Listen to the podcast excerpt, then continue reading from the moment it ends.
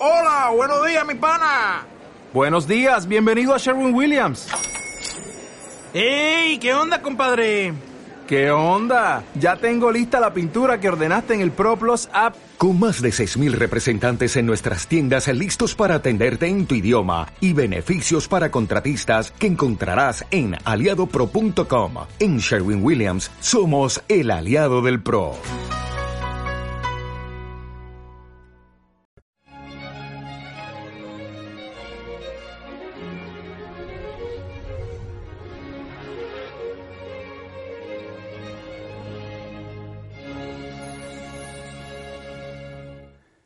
Más que nadie, pero que mucho más que nadie, sin comparación.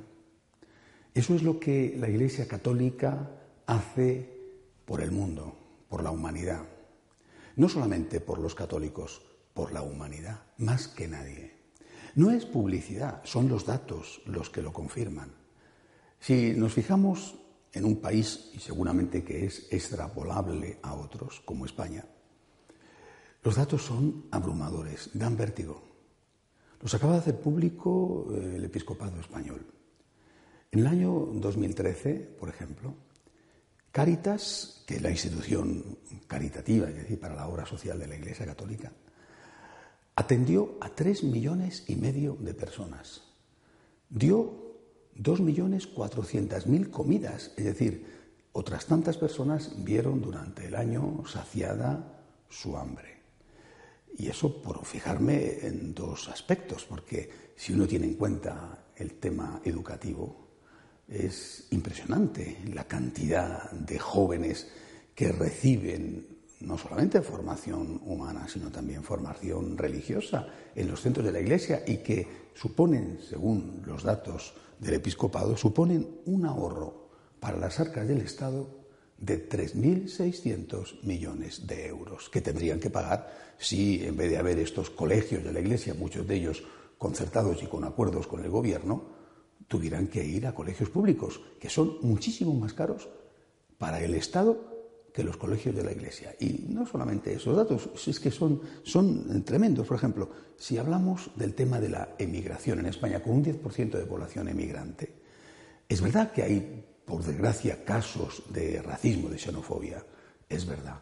Pero sería muchísimo más si no fuera por la ayuda que la Iglesia presta a este año 58.000 inmigrantes, a los cuales les ha insertado, les ha alimentado, les ha ayudado, y que si no hubiera sido por la Iglesia, probablemente, al menos una parte de ellos, habrían representado una carga e incluso a lo mejor un, un punto de violencia para la sociedad.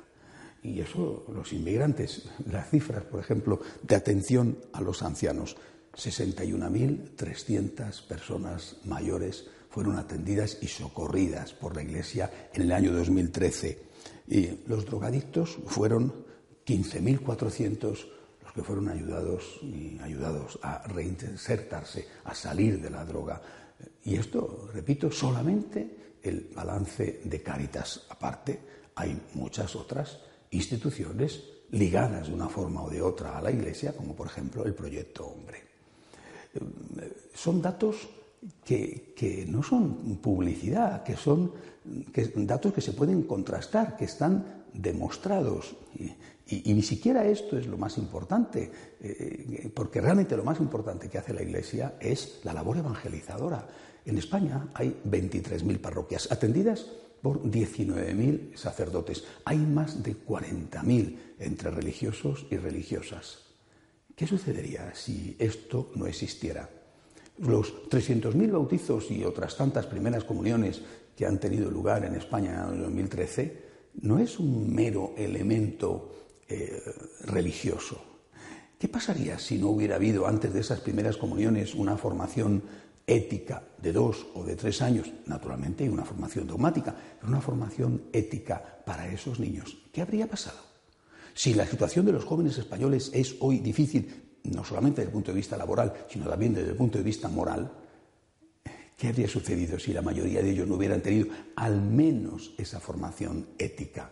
¿Quiénes serían sus maestros? ¿Los políticos? ¿Los actores famosos? ¿Quiénes serían sus maestros? ¿Las series de televisión?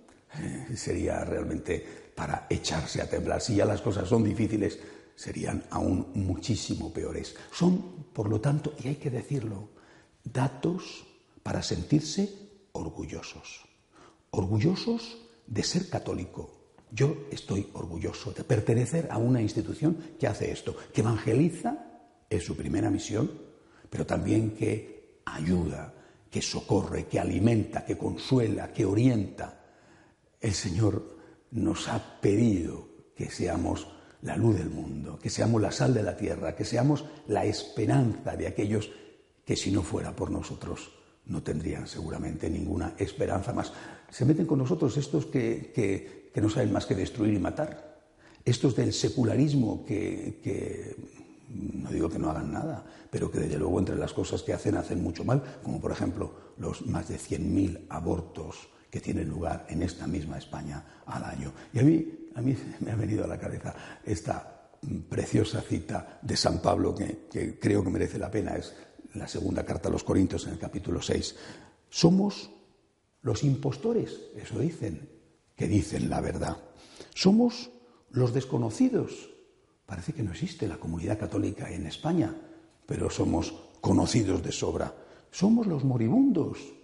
Lo decía San Pablo ya entonces, fíjense. Somos los moribundos. La comunidad católica, la iglesia está en la ruina. Sí, pero fíjate, 300.000 bautizos este año. Somos los moribundos. Sin embargo, somos los moribundos, decía San Pablo, que están bien vivos. Somos los penados, los condenados a muerte, nunca ajusticiados. Somos los afligidos, eso dicen, siempre alegres. Somos los pobretones que enriquecen a muchos. Somos los necesitados que todo lo tienen. Realmente, vuelvo a repetir, hay motivos para estar orgullosos de pertenecer a una institución como esta, que es la luz del mundo y la sal de la tierra.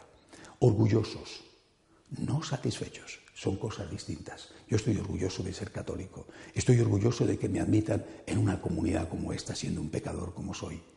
Recuerdo aquella anécdota de la Madre Angélica, la fundadora del canal de televisión norteamericano, el canal católico de WTN, cuando una persona le dijo en una ocasión, no soy católico porque hay muchos hipócritas. La Madre Angélica, que tiene un gran sentido del humor, le contestó, pues venga usted, siempre hay sitio para uno más. Somos pecadores, todos, pero una iglesia que es también pecadora es santa. Todo esto que está haciendo por evangelizar y para ayudar al que sufre lo demuestra. Pero no tenemos que sentirnos satisfechos. Orgullosos sí, satisfechos no. Tenemos que hacer todavía mucho más. Cristo nos lo pide, Cristo lo necesita y lo necesitan todas esas personas que tienen hambre, que viven en medio de una guerra, que no tienen horizonte y que necesitan una mano que en el nombre de Cristo les ayude a seguir luchando, a levantarse, a volver a empezar, a creer que un futuro mejor es posible. Nadie da más. ¿Hay alguien que lo haga? Nadie da más. Nosotros, en el nombre de Cristo, lo hacemos y tenemos todavía que mejorar.